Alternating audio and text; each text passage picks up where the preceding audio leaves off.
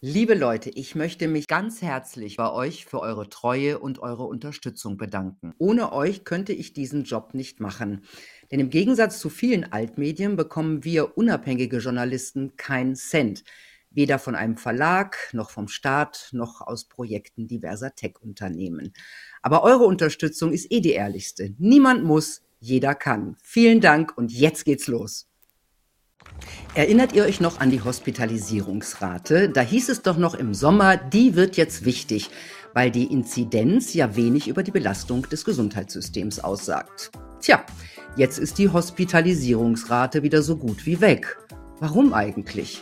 Wahrscheinlich, weil sie zu niedrig ist und die Maßnahmen und Freiheitseinschränkungen in keinster Weise rechtfertigt.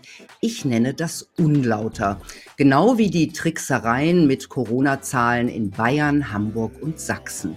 Positiv getestete, deren Impfstatus unbekannt war, wurden einfach den ungeimpften zugeschlagen. Ja, so kann man sich auch seine Zahlen basteln.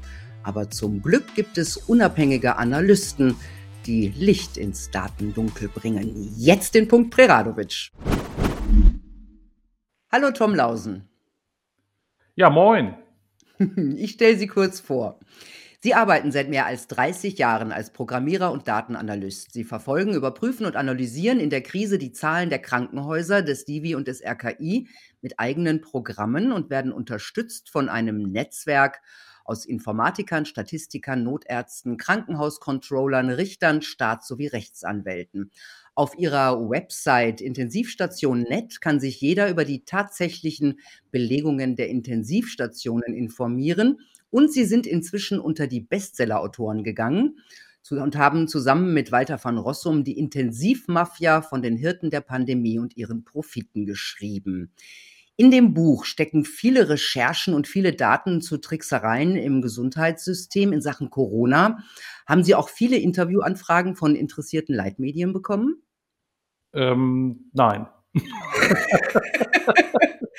Tatsächlich hat sich niemand dafür interessiert. Gut. Also das ist nicht ganz richtig. Ähm, tatsächlich gibt es von der Welt und auch von der Bild und von der Frankfurter Rundschau Journalisten, mit denen ich allerdings schon äh, vorher bekannt gewesen bin, äh, Anfragen und auch Aussagen darüber, dass das Buch erwähnt werden soll. Und ähm, es frisst sich so langsam seinen Weg. Und ich muss das ganz kurz mal erzählen. Ähm, dieses Buch ist ja ursprünglich deswegen äh, in die Welt gekommen oder von mir geschrieben worden, weil mein Bruder in Gerichtsverfahren immer das Problem hatte, dass die Richter völlig unwissend gesagt haben, die Intensivstationen sind komplett überlastet. Und deswegen sind alle Maßnahmen gerechtfertigt. Dass das natürlich totaler Blödsinn ist, das konnte man relativ schnell rausfinden, wenn man sich bestimmte Daten vom RKI und vom Divi geholt hat. Das habe ich natürlich gemacht. Ich habe dann sehr schnell damit angefangen. Und irgendwann kamen einige andere Anwälte auf die Idee, wir müssen ein Buch darüber zusammenschreiben. Und äh, so ist das entstanden. Und dieses Buch ist da. Jetzt muss ich dazu sagen, weil Sie sagten Bestseller-Autor, ähm, dieses Buch ist natürlich ein Problem. Die äh, öffentlichen Medien oder die großen Leitmedien, die wollen das nicht so gerne hören, was da jetzt von mir gekommen ist. Und äh, deswegen müssen wir sie so ein bisschen zwingen. Und tatsächlich habe ich schon hintenrum Informationen bekommen, dass sehr hohe Vorstände ähm, Äußerungen über dieses Buch getätigt haben, von wegen tolle Arbeit und ähm, äh, der Lausen nimmt minutiös das Divi auseinander. Tatsächlich ist das auch in dem Buch so, aber es ist noch hinter vorgehaltener Hand von diesen Vorstandspositionen, was ich da gehört habe. Und Sind das Vorstände aus dem Gesundheitswesen? Ja, Vorstände aus mhm. dem Gesundheitswesen. Ich kann das nicht näher sagen, wer das gewesen klar. ist. Und ich habe verschiedene äh, hohe Positionen mhm. aus dem Gesundheitswesen, die es nicht mir direkt gesagt haben, sondern einer anderen sehr exponierten Person aus den großen Leitmedien. Und mehr will ich gar nicht verraten. Jedenfalls habe ich, das ist ja eigentlich irgendwie ein Ritterschlag, aber darum geht's ja gar nicht, sondern es geht darum, dass die Gerichte anfangen, die Rechte der Bürger zu verteidigen. Denn die einzige Chance, die der Bürger ja zumindest im rechtsstaatlichen Sinne hätte, wäre, wenn Richter Bescheid wüssten, was hier läuft und nicht einfach blind gehorsamst der Regierung äh, trauen, sondern einfach eine Faktenlage sich selbst aneignen. Und wie machen wir das? Äh, ich kann Ihnen das sagen. Das scheint auch zu fruchten. Das ist ja jetzt ein Bestseller, dadurch wird er nicht mehr übersehen. Amazon hat schon versucht, den aus den äh, Bestsellerlisten rauszuhalten. Die hatten also einen Eröffnungstermin 18.12. Die Bücher waren alle da. Man hätte also sozusagen ausliefern können. Und was hat Amazon vor Weihnachten gemacht? Sie wussten, dass es schon die erste Auflage quasi ausverkauft war und sie haben gesagt, das Buch ist nicht erschienen. Und das haben sie bis zum äh, Anfang Januar so gemacht und dann haben sie es fleißig ausgeliefert.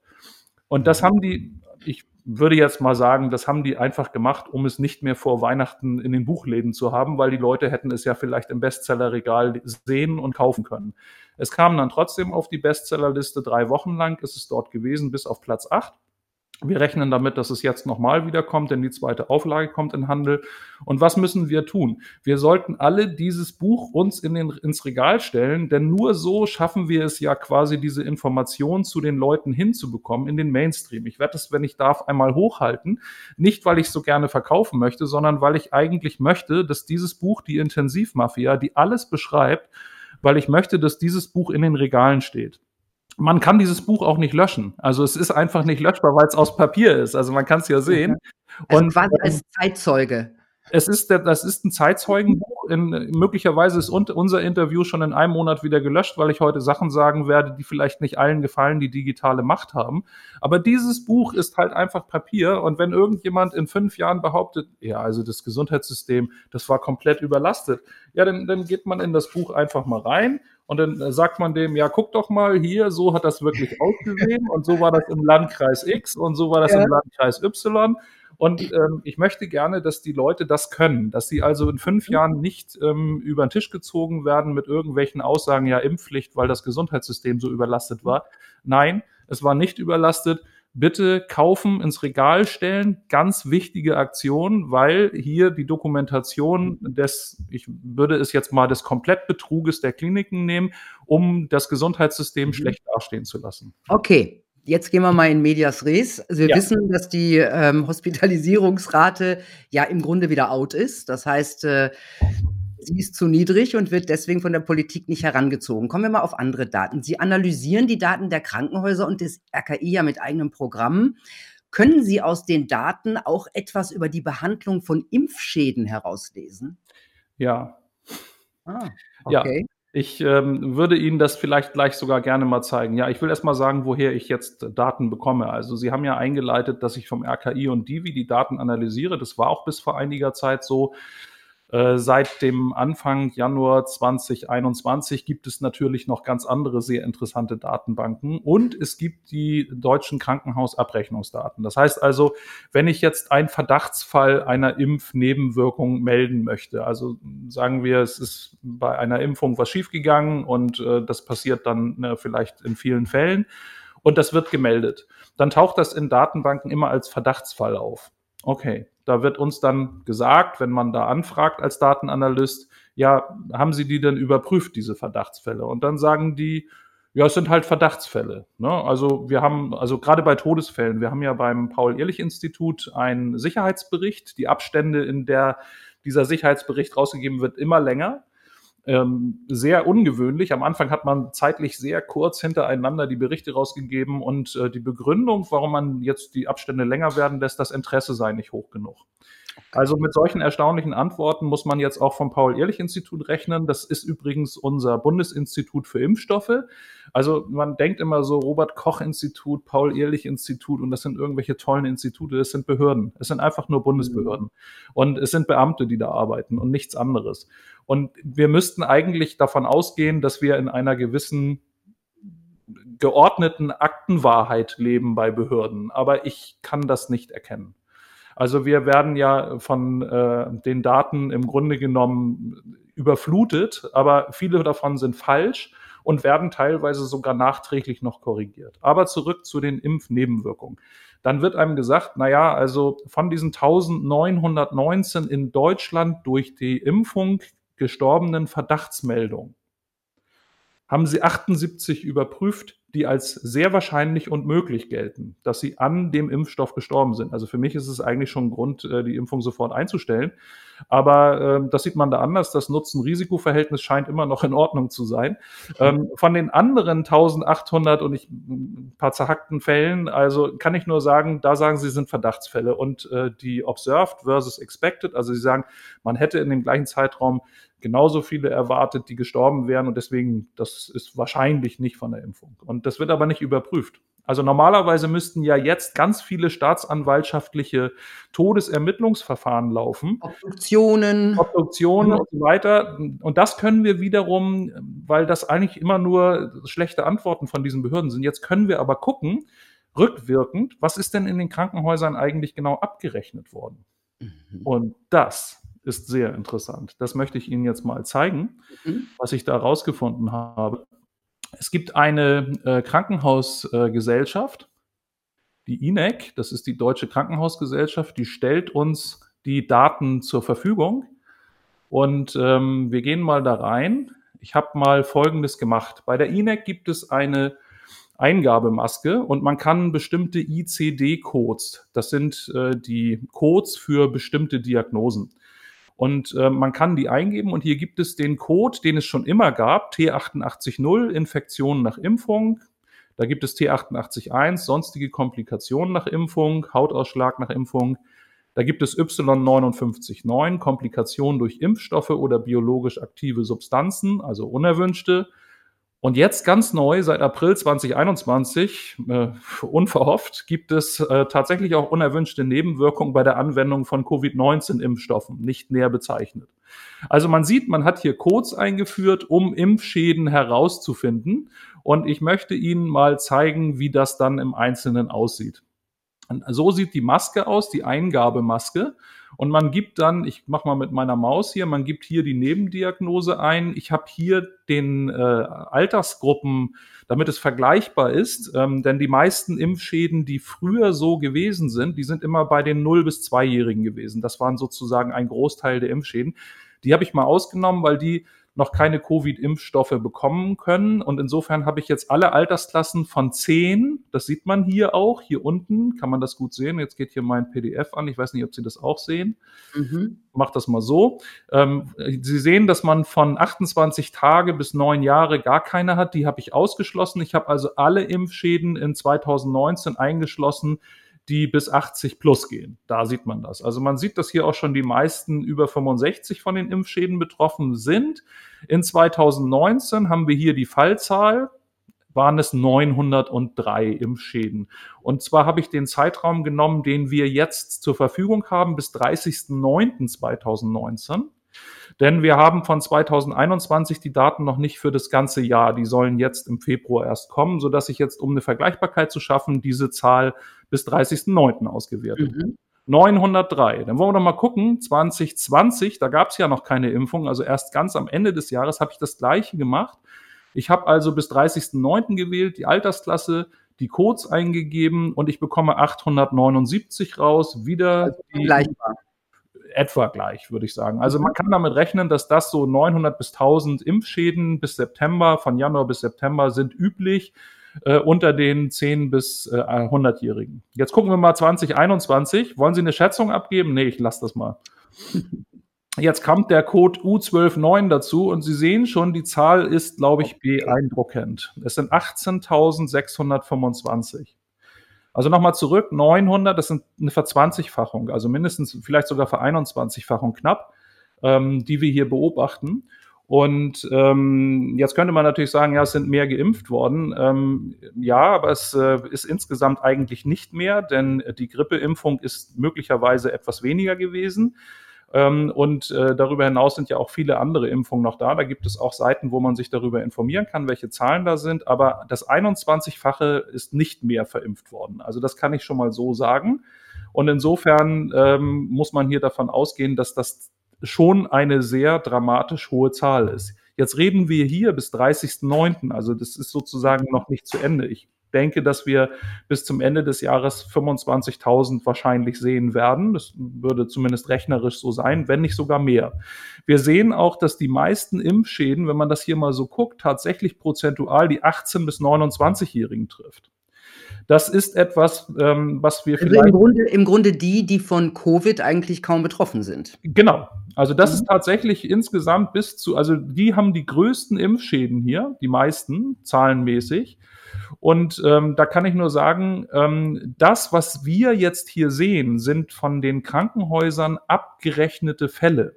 Also wir reden hier nicht über Verdachtsfälle, sondern da ist ein Patient ins Krankenhaus gekommen und in dem Moment, wo er mit einem ähm, mit einem Schaden, äh, mit einem Impfschaden tituliert wird und im Krankenhaus war, ist das eine schwerwiegende unerwünschte Nebenwirkung. Also da äh, wird unterschieden vom Paul-Ehrlich-Institut.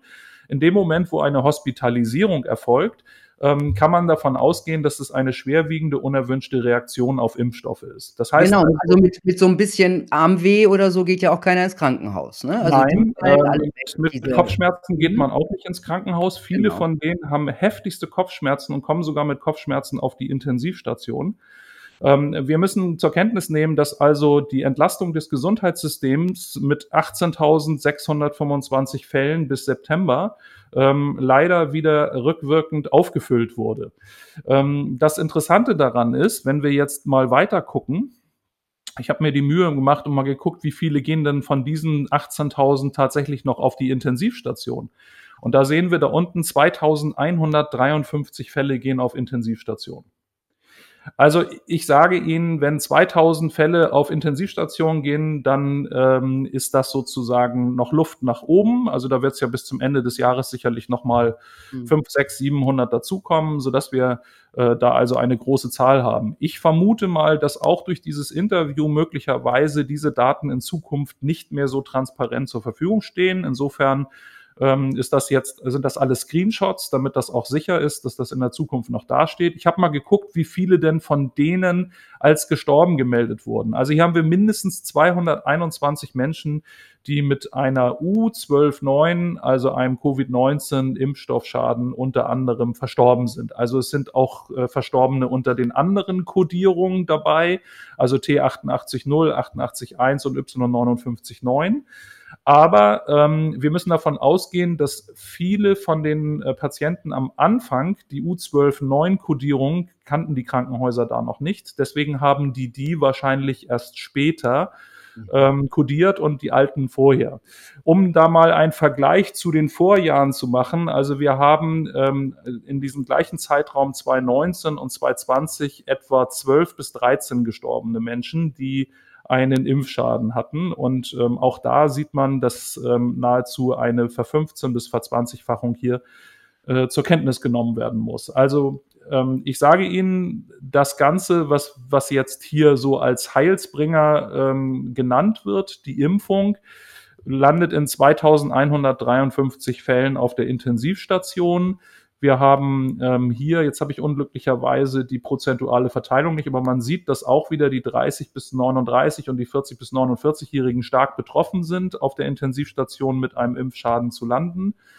Ähm, insofern kann ich Ihnen persönlich nur sagen, ähm, ich halte das für untersuchenswert und aus meiner Sicht kommen jetzt noch einige untersuchenswerte Sachen hinzu.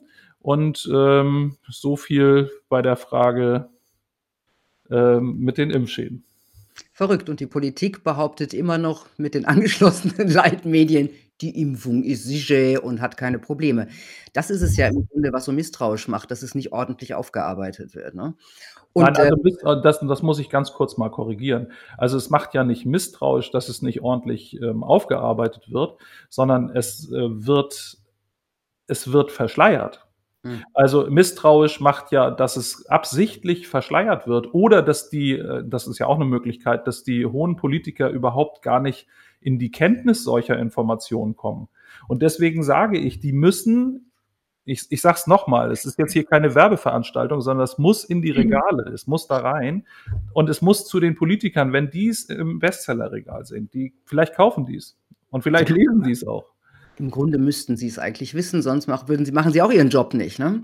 Aber, ähm, kommen wir zum nächsten. Also, diese Das habe ganzen ich ja noch nie gehört, dass die ihren Job nicht machen. Das kann ich mir nicht vorstellen. Diese ganzen rigiden Maßnahmen und diese Freiheitseinschränkungen der Ja. Politik, die werden ja immer, äh, mit der in Zukunft drohenden Überlastung, äh, der Krankenhäuser und Intensivstationen gerechtfertigt. Ähm, da wäre es doch mal ganz interessant, wer liegt denn da eigentlich auf den Intensivstationen? Was sagen die Daten da? Ja, also da muss ich auch ein bisschen einleiten, da zeige ich Ihnen auch gleich mal was ganz Interessantes. Ähm, Sie haben großes Glück, ähm, denn Sie haben mich auch ein bisschen motiviert. Wir haben ja vorher ähm, über diese Frage schon äh, am Telefon gesprochen und es hat mich ein bisschen angestachelt, noch mal genauer zu gucken. Und ich habe was gefunden, was noch gar nicht in der Öffentlichkeit ist. Und ich glaube, da wird Ihnen gleich äh, auch Okay. noch äh, ein wundersamer Gedanke dazu kommen, was hier eigentlich genau passiert. Ähm, auf den Intensivstationen liegen üblicherweise die über 65-Jährigen. Das heißt also eigentlich alle, die, die im Ruhestand sind. Die landen auch üblicherweise in deutschen Krankenhäusern. Also im Grunde genommen muss man sagen, dass das gesamte Klinik- und Krankenhaussystem ausgerichtet ist auf die alten Menschen.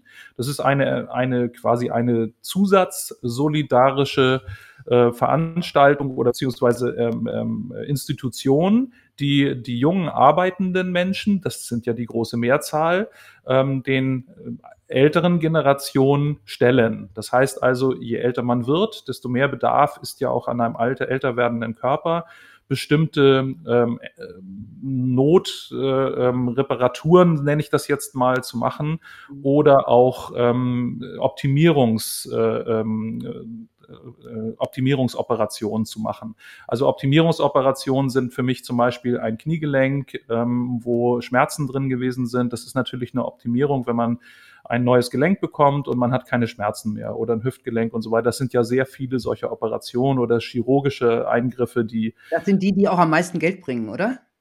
Ja, das äh, könnte man jetzt natürlich so denken und ganz ehrlich, es ist auch so, ähm, dass genau es darum geht. Ähm, das stellt man nämlich fest, wenn man sich die Krankenhauseinlieferungszahlen äh, mal anguckt. Und äh, tatsächlich, wie Sie schon richtig sagen, und ich muss das so ausführlich sagen und auch so ausführlich einleiten, also die unter 60-Jährigen sind extrem solidarisch mit den späten Generationen, für die werden ja Pflegeheime errichtet. Man hat ja einen Pflegebeitrag, den man leistet, den leistet man ja nicht für sich selber, sondern für die Zukunft, also für die jetzige Generation die jetzt in Pflegeheimen, in Altenheimen ist. Ähm, dafür wird das ja gezahlt, die Pflegegrade und so weiter. Und natürlich auch die Krankenhäuser sind zu einem großen Teil belegt von älteren Menschen, die unsere Solidarität natürlich genießen. Denn auch wir möchten, wenn wir alt sind, nicht mit Schmerzen durch die Gegend laufen. Also so ist das geregelt. So, die Frage ist nur, weil das ja immer so hochgehalten wird, überlastet sich das Gesundheitssystem dadurch, dass planbare Optimierungsoperationen, also Op Optimierungsbehandlungen in den Krankenhäusern verschoben werden müssen. Ist dadurch sozusagen alles gefährdet. Und ähm, da habe ich mich auf die Suche gemacht und habe was ganz Erstaunliches gefunden. Und das will ich Ihnen mal zeigen. Ich will Ihnen mal so ein bisschen ein paar Zahlen geben. Ich werde nochmal meinen Bildschirm teilen und komme mal zu einer anderen Fragestellung die sich hier auftut. Moment, sind wir hier schon richtig? Nein, da waren wir eben. Da tut sie sich auf. Ich habe mal geguckt, nur für uns hier, äh, nur für uns beide. Ich habe mal geguckt, wie viele Menschen waren eigentlich im Jahre 2019, das sieht man hier oben, können Sie sehen, ne? Mhm. Im Jahre 2019 auf deutschen Intensivstationen. Und da habe ich die Zahl 1.753 herausgefunden. Also nur mal so, ich möchte mal kurz die Zahl der Covid-Patienten auf Intensivstationen in 2020 geben. Das waren, wenn ich das richtig im Kopf habe, 27.000. Also wir haben ja schon darüber gehört, dass das sehr wenige waren auf Intensivstationen. Aber es ist natürlich als Zahl 27.000 per se erstmal viel. So, hier reden wir von 1,753 Millionen Menschen und Fällen, die auf deutsche Intensivstationen kommen. Und wir sehen, dass einen großen Teil dieser äh, Belegung eben durch, ähm, das sind 70 Prozent wieder, äh, durch über 60-Jährige stattfindet. Das ist auch völlig in Ordnung, muss man, kann man auch nichts gegen sagen. Gucken wir mal, wie das dann ausgesehen hat im Jahr darauf, 2020. Das ist ja unser Pandemiejahr.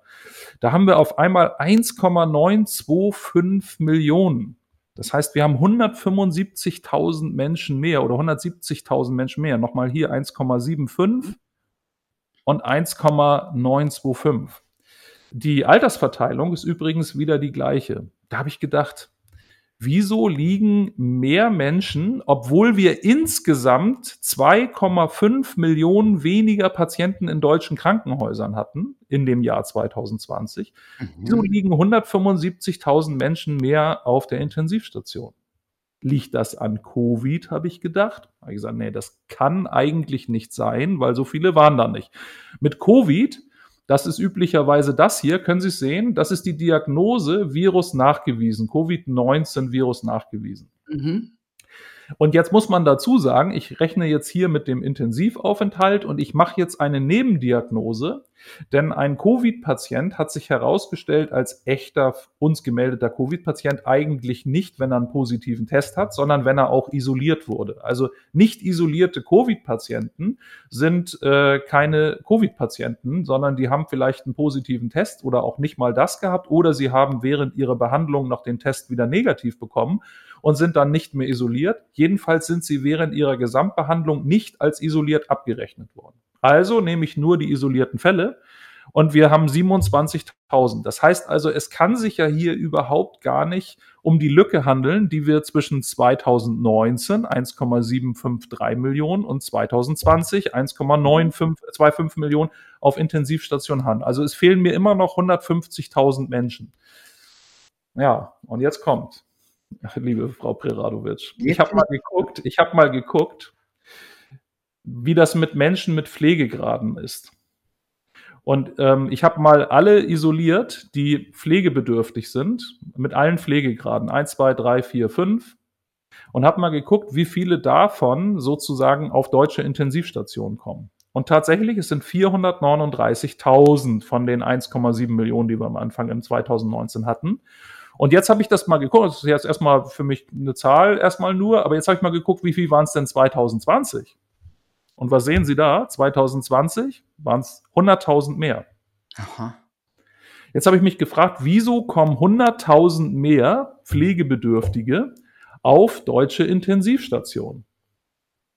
Und da habe ich mich gesagt, naja, es können ja nicht 100.000 Covid-Patienten gewesen sein. Es geht ja nicht, es waren ja nur 27.000. Ich habe jetzt mal ausgerechnet, wie viele Patienten hatten also U07, hatten Z29, also als Isolation und waren pflegebedürftig. Und da sehen Sie hier, es sind 8.500.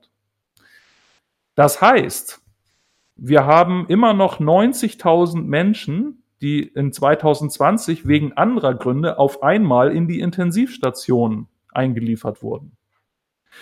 Warum ist das so? Und das ist ein interessanter Punkt. Ich glaube, und das ist jetzt ganz bewusst gekennzeichnet als ich glaube, mhm. ich glaube, und ich muss erstmal gucken, wo ich hier meine, meine Grafiken habe, die ich jetzt dafür brauche. Moment.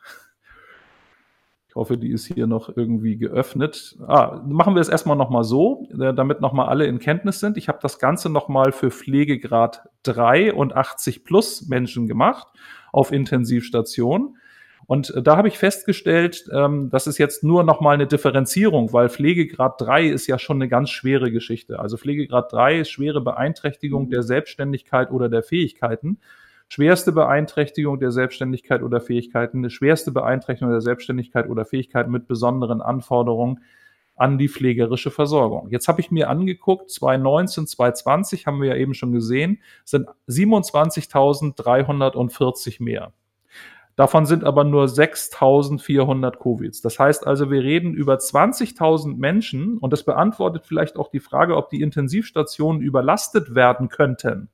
Also wenn Sie 20.000 pflegebedürftige Menschen nicht wegen Covid zusätzlich einliefern können. Und der Trend setzt sich deutlich in 2021 fort. Leider haben wir noch nicht das ganze Jahr vollständig.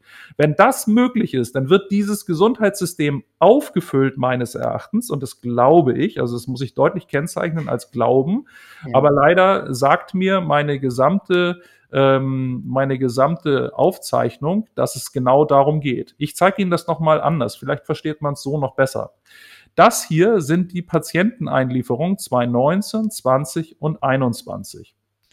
2009, also insgesamt in deutschen Krankenhäusern, alle Patienten, also 1,7 Millionen im Monat. So, und das schwankt hier so. Und Sie sehen, das ist eigentlich relativ stabil. Das muss man nicht beachten. Das sind Jahresabgrenzungspositionen. Da gibt es mit den Abrechnungsdaten der Krankenhäuser Schwierigkeiten. Da sind Patienten im Dezember aufgenommen worden, die sind noch nicht abgerechnet, deswegen fehlen die hier. Also muss man einfach ignorieren, diese Dinger, die hier nach unten gehen, die zählen noch nicht. Aber man sieht, es sind in 2020 extrem viel und hier in dem Pandemiemonat März extrem viele Patienten ausgeblieben. Jetzt gucken wir uns mal da unten die Pflegepatienten an. Da sieht man, das ist immer konstant. Hier gab es mal einen kleinen Einschnitt, aber hier ist immer wieder konstant. Alles konstant, alles wunderbar. Die sind noch da. Jetzt gucken wir mal, wie sieht's denn mit der Intensivstationseinweisung der nahezu gleichbleibenden Patientenzahl aus? Und da sehen Sie schon die grünen Balken mit dem roten Strich da, dass die deutlich nach oben steigt. Das heißt also, man hatte zwar deutlich weniger Patienten in den Krankenhäusern, man hat ungefähr die gleiche Anzahl an Pflegebedürftigen, an Pflegegradpatienten. Und was hat man gemacht? Man hat die einfach mal, weil man vielleicht das Geld mitnehmen wollte, auf die Intensivstation geschoben. Okay, das waren, man hat ja damals äh, Moment, Geld Moment. vom Staat, ne, wenn man die Intensivstationen ordentlich voll hatte. Das heißt, man hat dort einfach Menschen, pflegebedürftige Menschen, die sonst auf der Normalstation wären, in die Intensivstation geschafft, um aufzufüllen. Ja, so ist es. Also das ist meine Annahme. Ich kann das nicht sicher sagen, weil ich natürlich nicht auf jeder einzelnen Intensivstation gucken kann. Es äh, ist aber unwahrscheinlich, dass von der gleichen Anzahl, ich habe jetzt Folgendes mal gemacht, das ist der prozentuale Anteil, wie viele kommen von den eingelieferten Pflege, äh, zu Pflegegradpatienten, ähm, äh, wie viele kommen davon prozentual in die Intensivstation. Und Sie sehen, die werden immer kränker, aber das kann ich mir nicht vorstellen. Hm. Also insofern bleibt eigentlich nur der Rückschluss, dass wenn der Prozentanteil der Gesamtpatienten, die aus den Pflegeheimen oder sonst woher mit Pflegegrad kommen, dass der Prozentanteil, der auf die Intensivstationen geschoben wird, zumindest eine Sache sicher sagt. Es ist Platz. Und zwar ohne Ende. Wenn man in einem Jahr schafft, 100.000 mehr, und zwar in diesem Pandemiejahr, äh, 100.000 Patienten aus, mit Pflegegraden auf die Intensivstation zu legen, wenn das möglich ist, dann kann ein ungeimpfter auch mit Sicherheit nicht die Intensivstation verstopfen, denn davon haben wir gar nicht so viele. Also zumindest die, die auf Intensivstation kommen. Denn wir haben, wie gesagt, 27.000 im Jahr 2020 gehabt. Und wenn wir jetzt sagen wir, sagen wir, wir haben 40 oder 50.000 im Jahr 2021 mal angenommen. Und selbst wenn davon die Hälfte ungeimpft wäre, dann ist das ja nur ein Viertel von den alten Menschen, die quasi zusätzlich in die Intensivstation gekommen sind. Das ist für mich mhm. komplett absurd. Also wer da dann ein Gesetz begründen möchte, immer mit, also ich habe mir das vom Ethikrat angeguckt. Ähm, ich habe die, ähm, ich komme mal zurück zu Ihnen. Moment. Ich habe mir das vom Ethikrat angeguckt. Die haben ja eine Ad-Hoc-Empfehlung ausgeschrieben und sagen, Impfpflicht, top, für alle. Und die haben 15 Mal die Überlastung des Gesundheitssystems da drin geschrieben. Aus meiner Sicht, wenn Sie behaupten, das Gesundheitssystem würde überlasten, dann lügen Sie. Dann lügen Sie. Und ähm, Sie geben natürlich auch in Ihren Ad-Hoc-Empfehlungen überhaupt gar keine Zahlenangaben an, weil Sie sie gar nicht angeben können. Denn würden Sie die Zahlen, die ich Ihnen gerade offiziell mitgeteilt habe, würden Sie die in Erwägung ziehen, dann dürften Sie niemals, niemals eine Impfpflicht, den Eingriff äh, an 83 Millionen Menschen empfehlen. Aber es ist auch kein Ethikrat mehr, sondern das ist für mich irgendwas anderes geworden. Es hat mit Ethik nichts zu tun. Nein, es ist ja auch von der es ist ja im Grunde auch eingesetzt und installiert und bezahlt, äh, von der Regierung. Ja, also ich könnte mich jetzt zu einzelnen, äh, Charakteren da drin äußern, insbesondere zu Frau Büchs, aber das, ähm, möchte ich eigentlich gar nicht weiter Die Zeit ist Zeit ist zu stade. Ähm, mich interessiert ja. eher, ähm, ich meine, seit Beginn der äh, Krise werden ja, das, das, wissen wir ja, das ist ja auch äh, längst belegt und bewiesen, Intensivbetten abgebaut. Ja, immer mehr. Äh, geht das jetzt eigentlich noch weiter? Werden immer noch Intensivbetten abgebaut? Ähm, ja, also temporär in den letzten 30 Tagen waren es 147. Ähm, das ist jetzt aber insgesamt ja nicht so viel. Also das schwankt. Aber es geht um die Richtung. Es werden also ja, also keine. Nö, also die, das ist jetzt abgebaut. Nein, es ist tendenziell, bleibt es jetzt seit einigen Monaten relativ konstant. Ähm, da passiert jetzt nicht mehr so viel. Mhm.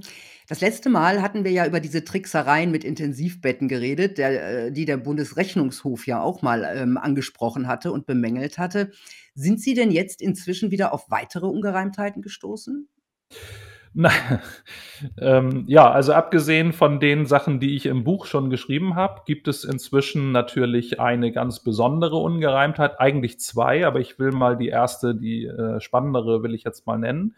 Und zwar gibt es das Klinikum äh, oder die Klinikgruppe UKSH, das ist das Uniklinikum Schleswig-Holstein. Der Vorstandsvorsitzende davon ist der Bruder von unserem neuen Bundeskanzler, nämlich äh, der Jens Scholz. Und äh, der Jens Scholz ist schon recht lange der Vorstandsvorsitzende. Er wird übrigens bonusabhängig bezahlt, auch wenn das äh, Unternehmen seit Jahren dicke Minusmillionenbeträge einfährt, kriegt er trotzdem starke Boni. Ich weiß nicht, ob je mehr Minus, desto mehr Boni, aber ähm, ich kann nur sagen, es sind äh, zahlreiche Summen oder große Summen, die er bekommt. Das kann man in bestimmten äh, Wirtschaftsdatenbanken sehen. Und äh, da kann man also die wirtschaftliche Lage und auch wer welches Gehalt im Uniklinikum bekommt, kann man gut sehen. Und äh, daher weiß ich das. Nun ist es ja so gewesen, ähm, dass gerade in Lübeck und Kiel, wovon er der Vorstandsvorsitzende ist, dass in Lübeck und Kiel ähm, drastisch Betten abgebaut wurden und nur dadurch ein Anspruch auf dieses Geld nach diesem ähm, dritten Bevölkerungsschutzgesetz überhaupt möglich geworden sind. Oder war es das zweite? Ich weiß schon gar nicht mehr, wie viele das gibt. Ähm, und ähm, jedenfalls ist es Krankenhausfinanzierungsgesetz Paragraph 21 Absatz 1a, wonach man über 75 Prozent Auslastung brauchte als eine der Grundbedingungen, um überhaupt an das Geld ranzukommen. Und tatsächlich, es sind so viele Betten abgebaut. Und laut Presseanfragen waren das alles Betten, die quasi in der Zeit, wie Patienten sie benötigen, in Anspruch genommen hätten werden können. Also man hätte sie melden müssen. Ähm, und das ist nicht getan worden. Man hat sie quasi in die Notfallreserve geschoben und damit sind sie aus den Augen, aus dem Sinn. Und die Landesbehörde hat dann fleißig Geld ausgezahlt. Bei Herrn Scholz sind es 30,79 Millionen gewesen, nur für diesen Zeitraum. Und insgesamt haben wir errechnet, hat Herr Scholz mit seiner Klinikgruppe 70 oder 71 Millionen an Fördergeldern bekommen. Allerdings hatte er nur sehr wenige Covid-Patienten, aber das spielt dabei keine so große Rolle offensichtlich. Das tritt so ein bisschen in Fußstapfen, die wir aus anderen Wirtschaftsbereichen auch schon mal gehört haben in Bezug auf die Ermittlungen, die ja auch noch woanders bei einem anderen, nämlich seinem Bruder, ähm, schon mal öffentlich geworden sind. Aber grundsätzlich kann ich nur sagen, dass die staatsanwaltschaftlichen Behörden sich hoffentlich jetzt damit auseinandersetzen. Das Zweite ist eine sehr interessante Sache. Wir haben herausgefunden, wie getrickst wird. Und zwar gibt es eine Klinikgruppe in Bielefeld. Und äh, in Bielefeld hat nämlich der Geschäftsführer ähm, ganz deutlich, äh, das ist ein geleaktes Schreiben, der Geschäftsführer ähm, den Chefärzten mitgeteilt, wie sie es machen, damit sie an das Geld von, der, äh, von den Ausgleichszahlungen von der Landesbehörde kommen. Und was haben die gemacht?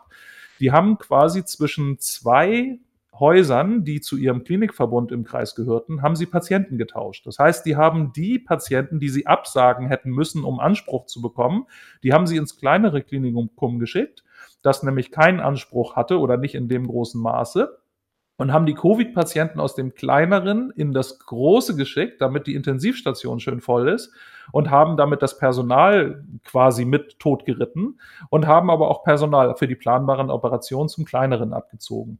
So genau ist dieser Vorgang beschrieben in diesem Schreiben an die Chefärzte und daran kann man sehen, wie im Grunde genommen getrickst wird, um Millionenbeträge zu erhaschen. Und so haben sie es dann auch gemacht.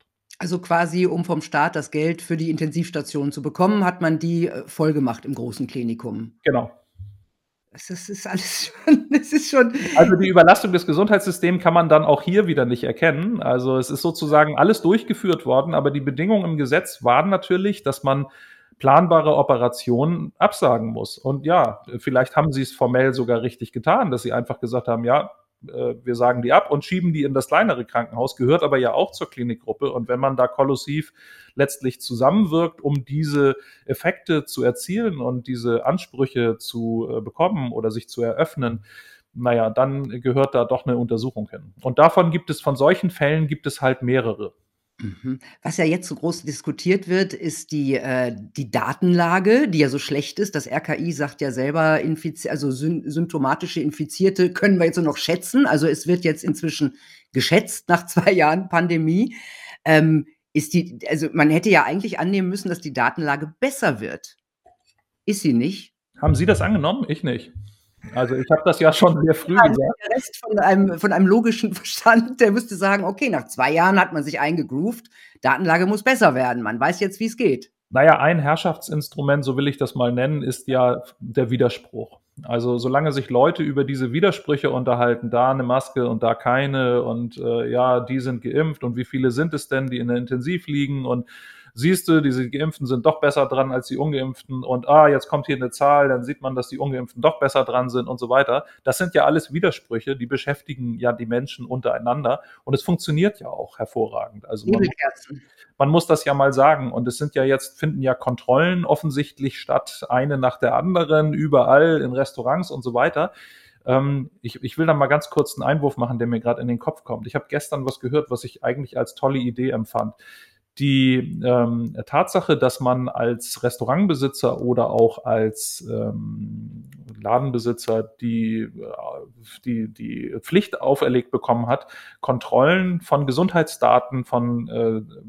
im Grunde genommen Gästen oder, oder, oder Kunden äh, zu machen, zu übernehmen, das ähm, ist ja eine Zwangsarbeit im Grunde genommen. Und äh, im Sinne der Zwangsarbeit könnte eigentlich jeder Ladenbesitzer und jeder Restaurantbesitzer äh, von seiner Gesundheitsbehörde, von seinem Gesundheitsamt einen äh, Personal für den Tag verlangen und sagen, ich möchte, dass Sie mir Personal stellen, die das kontrollieren.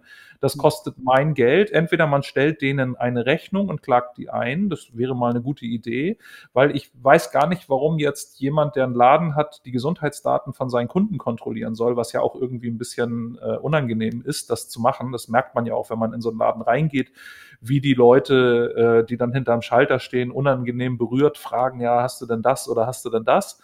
Und äh, kannst deine Maske noch aufsetzen. Das sind eigentlich ähm, hoheitliche Aufgaben, die der Staat auszuüben hat und man sollte den Staat anfragen und um Personal bitten.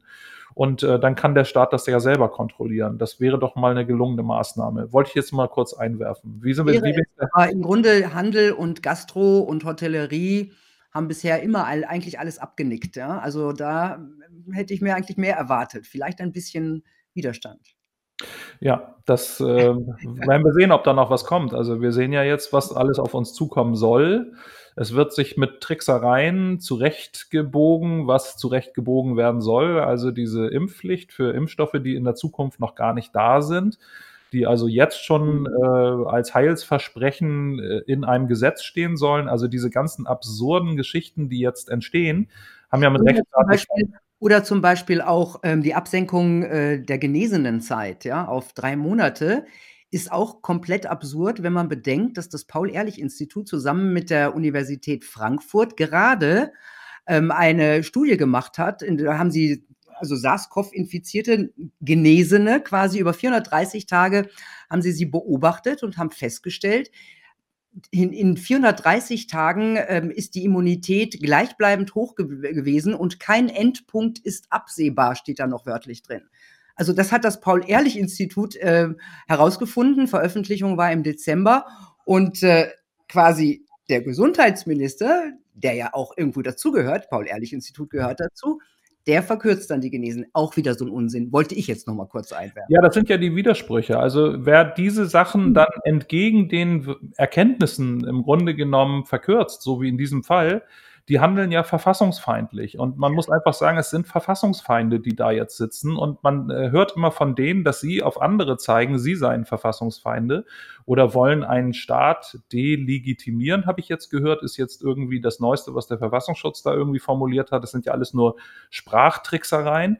Aber in Wirklichkeit sind ja diejenigen, die etwas behaupten, was sozusagen die Grundrechte aller Menschen in, in einem Land außer Kraft setzt, aber die Behauptung gar nicht bewiesen wird und sogar falsch ist, also genau entgegen dem, was eigentlich ist, das sind Verfassungsfeinde. Sind sie. Aber wie sieht es jetzt mit den Daten aus? Die Datenlage ist schlechter geworden, habe ich jetzt. Na, sie haben viel mehr Daten, die noch schlechter sind, ja. also das, mal so als, äh, das würde ich mal so als Satz stehen lassen. Also, das heißt in der, der Krisen-PR, wenn du sie nicht überzeugen kannst, dann verwirr sie, ja. Und ich glaube, ja. das äh, ja, und das funktioniert eigentlich ganz gut, ja. Ähm, äh, diese Krise ist ja auch die Hochzeit, apropos Verwirrung, der Modellierer. Das sind ja die, die die Corona-Situation in die Zukunft rechnen. Wie schätzen Sie denn deren Arbeit ein? Naja, zu denen habe ich ja schon im Voraus schon mal so einige Sachen gesagt. Da sitzen ja beim Divi der Herr Karagianidis und der Herr Schuppert und der Herr, den anderen vergesse ich immer, wie der heißt. Ähm, diese Leute haben ein, äh, eine Modellierung gemacht, wie das alles sich so entwickeln kann, in alle Richtungen offen, aber all ihre Modellierungen behaupten sie immer, seien im Nachgang richtig gewesen. Gut, wenn man das genau anguckt, dann sieht man, dass das nicht gestimmt hat, sondern dass sie einmal schön nachkorrigiert haben, wenn sie schon sehen konnten, wo das hingeht. Und ähm, man muss ja jetzt auch noch mal eine Situation sehen. Wir hatten ja ähm, im Dezember einige Krankenhausaufnahmen mit Covid-19. Und äh, diese Krankenhausaufnahmen hatten die hochgerechnet auf noch mehr als 6000. Das heißt also, die Modellierer haben geahnt, es kommt noch, noch, noch mehr. Und daran ist eigentlich meine Antwort schon zu erkennen, wie ich grinse. Mir war schon von vornherein klar, das wird wieder nix. Und sie haben etwas Falsches prognostiziert und man hat sich auch extra so lange aufbewahrt, mit der ähm, Impfpflicht zu diskutieren, bis die Zahlen ganz oben sind. Und auch das Triagegesetz vom Bundesverfassungsgericht, äh, was die da jetzt sozusagen als Urteil gesprochen haben, auch das ist eigentlich, wäre besser gewesen, wenn sie viel mehr Fälle auf der Intensivstation gehabt hätten.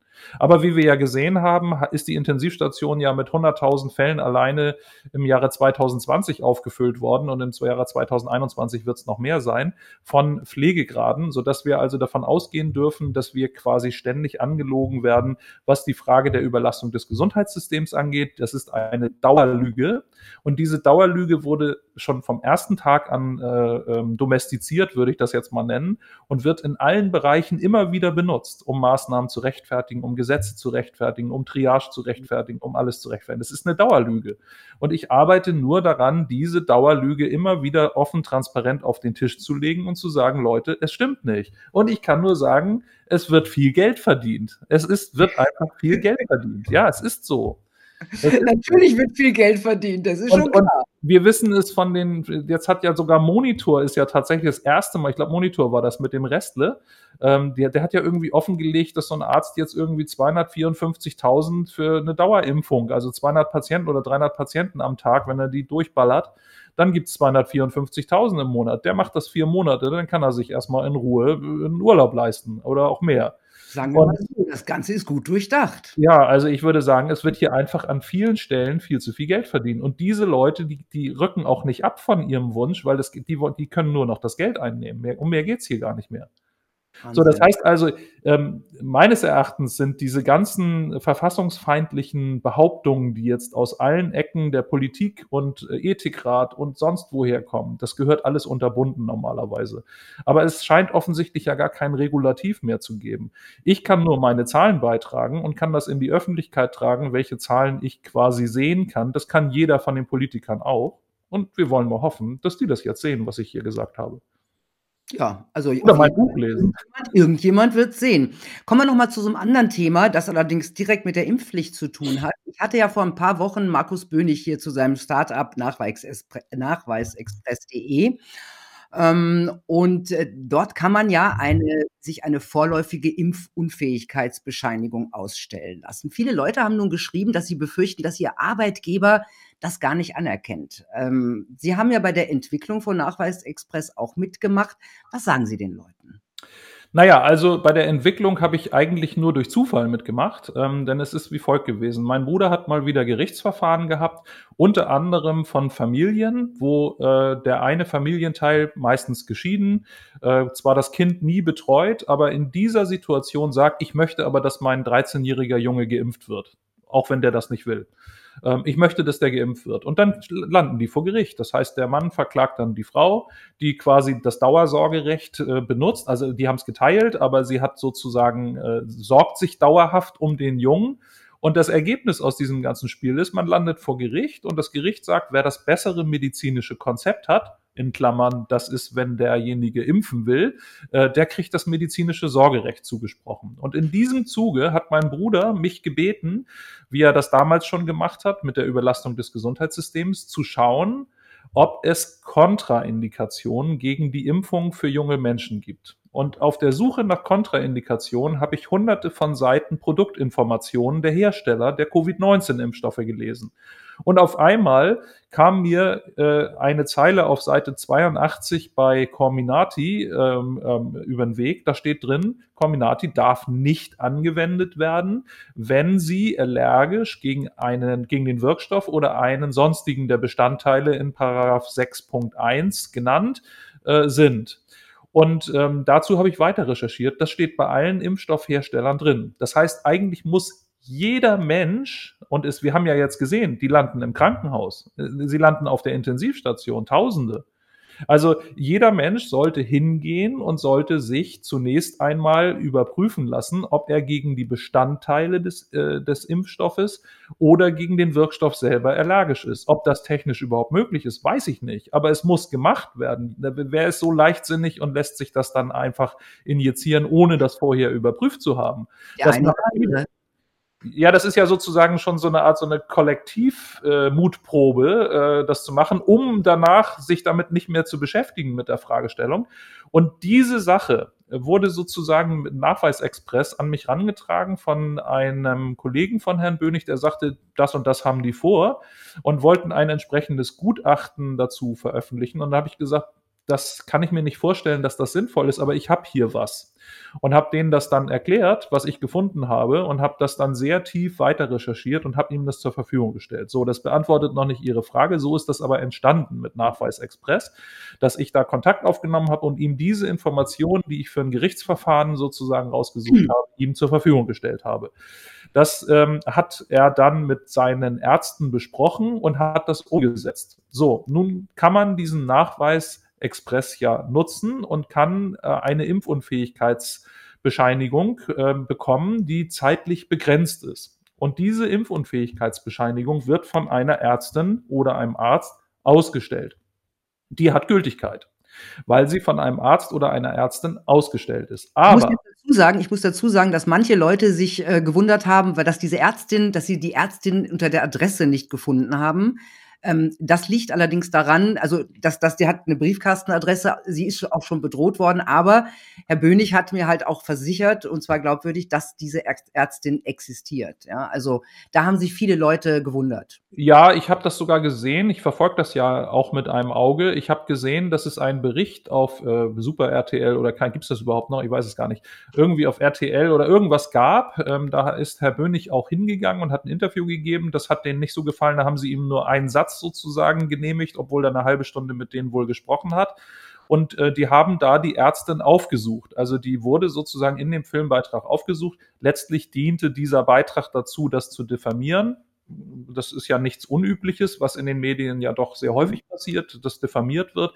Mit Journalismus hat das leider gar nichts zu tun, aber es wird halt so gemacht, das weiß man ja. So, jetzt ähm, ist die Frage, wie kann eine Impfunfähigkeitsbescheinigung zunächst einmal helfen, ähm, beim Arbeitgeber das zum Beispiel vorzulegen? Naja, also ich bin kein äh, Arbeitsrechtler und auch kein Jurist, aber ich kann nur sagen, alle Gespräche finden ja mit dem Arbeitgeber statt. Man arbeitet da ja nicht, weil man den so doof findet, sondern weil man da eigentlich auch arbeiten möchte. Und insofern äh, kann man das ja tatsächlich, wenn man Bedenken hat, sich impfen zu lassen, ähm, weil man nicht weiß, ob man da schwere Nebenwirkungen von tragen kann, äh, kann ja nichts dagegen sprechen, wenn man die Empfehlung des Herstellers befolgt. Das kann man mit dem Arbeitgeber besprechen. Aber ich denke, das bloße Einreichen dieses Dokuments wird nicht sehr viel weiterbringen, weil es wird natürlich so sein, das ist natürlich nicht gewollt. Man möchte natürlich solche Sachen gerne verhindern. Äh, mhm. Das, ich meine, das liegt für jeden auf der Hand. Hier wird ja an jeder Ecke darauf hingewiesen, man soll sich impfen lassen. Äh, und es gibt eigentlich gar keine Kontraindikationen, weil es auch nicht überprüft wird. Die Nebenwirkungen werden unterdrückt. Die werden sogar bis zu Herrn Scholz, der, der, der sagt, es gibt gar keine Nebenwirkungen. Also das ist ja eine, eine Leugnerei, das ist ja Nebenwirkungsleugnerei, ähm, die wir ja gerade eben bewiesenermaßen gesehen haben, dass es die gibt bis in die Intensivstation. 18.625 Fälle und 2.139 auf der Intensivstation. So, das heißt also, wenn man da nicht landen möchte, dann sollte man das überprüfen und man kann mit diesen Zahlen das mit dem Arbeitgeber besprechen der Arbeitgeber, ob der einen dann rausschmeißen kann oder nicht, das geht ja jetzt speziell um die Impfpflicht für medizinische Berufe, die Sie wahrscheinlich meinen. Äh, mhm. Nein, warum sollte er? Er kann das natürlich machen, aber dann muss er natürlich das Gehalt weiterzahlen oder die entsprechenden Auflagen meines Erachtens erfüllen. Also wie gesagt, das ist ja hier auch gar keine Rechtsberatung, es ist nur meine Meinung.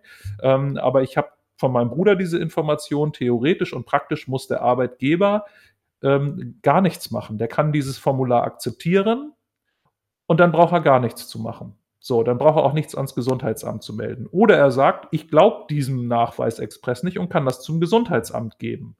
Dann kann das Gesundheitsamt zu demjenigen kommen und sagen, ich akzeptiere das nicht. Und dann kann der der, und dann hat das Gesundheitsamt erstmal noch gar nichts gemacht. Die sagen dann, ich akzeptiere es nicht, bringen Sie mir einen anderen Nachweis. Diesen hier akzeptieren wir nicht. Das ist äh, so ähnlich wie Leute, die Maskenatteste haben, wo die Polizei oder die Behörden sagen, ja, nee, akzeptieren wir nicht. Also das ist ja, wird ja heute, ist ja auch gang und gäbe. Was Ärzte sagen, ist nur gut, wenn sie pro Impfung sind und sonst ist das nicht gut.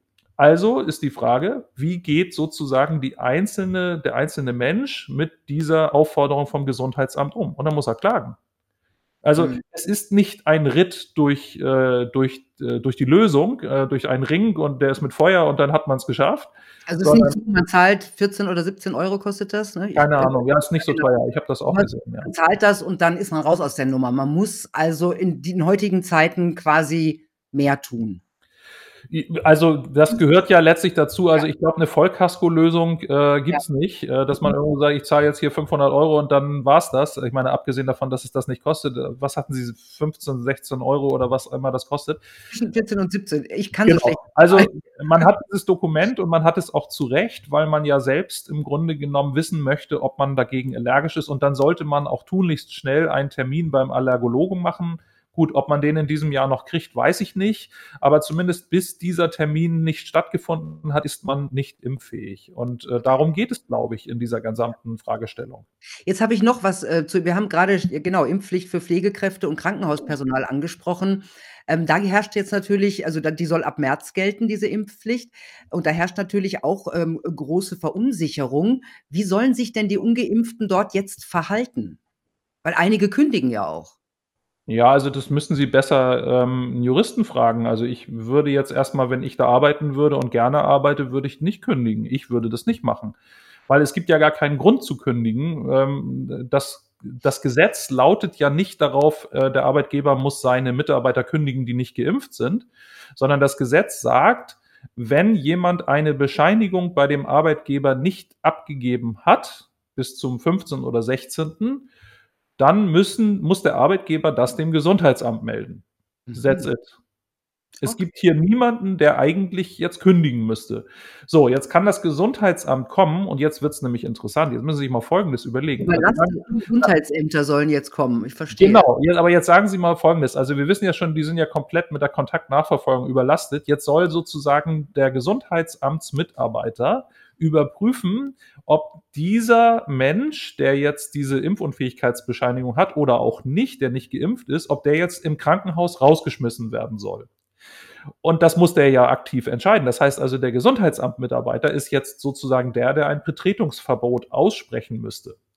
Und in dem Moment, wo er das macht, muss er ja eigentlich wissen, also in Hamburg und Berlin mag das kein Problem sein, aber wenn man so in so einem kleinen Landkreis ist, wo einen die Leute auch kennen und man ist so, man kennt den Mann vom Gesundheitsamt, wenn man im Krankenhaus arbeitet und der sagt, du darfst da nicht mehr rein, du bist nicht geimpft. Also das möchte ich mir gerne mal angucken, wie das dann aussieht. Und dann muss der Arbeitgeber, um seine Rechte zu wahren, meines Erachtens auch dagegen Widerspruch einlegen, weil er will ja diesen Mitarbeiter behalten.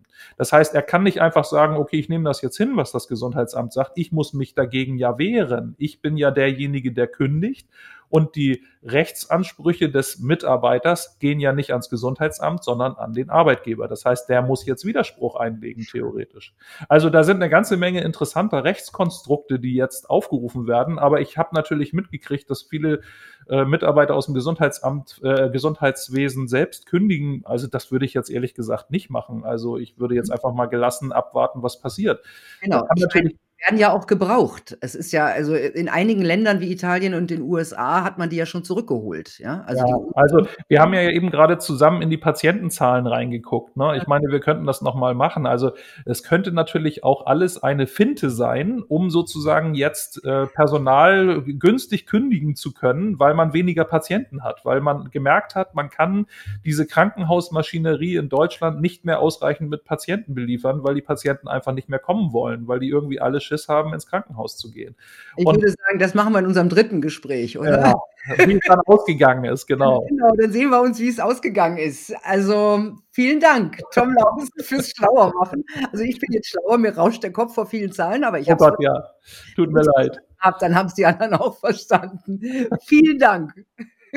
Bis bald wieder. Bis bald. Tja, Leute, diese Daten sollten sich die Altmedien eigentlich unbedingt anschauen und endlich anfangen, ihren Job zu machen. Also, nicht, dass ich daran glauben würde, aber ich frage mich schon, wie lange wollen sich die sogenannten Qualitätsmedien eigentlich noch von uns unabhängigen Journalisten vorführen lassen? Bis der letzte Leser sein Abo kündigt? Tja, es ist erstaunlich, wie sehr die Leitmedien mit ihrer Glaubwürdigkeit spielen. Aber gut, dann werden wir halt stärker. In diesem Sinne, ich wünsche euch eine gute Zeit. Bis bald.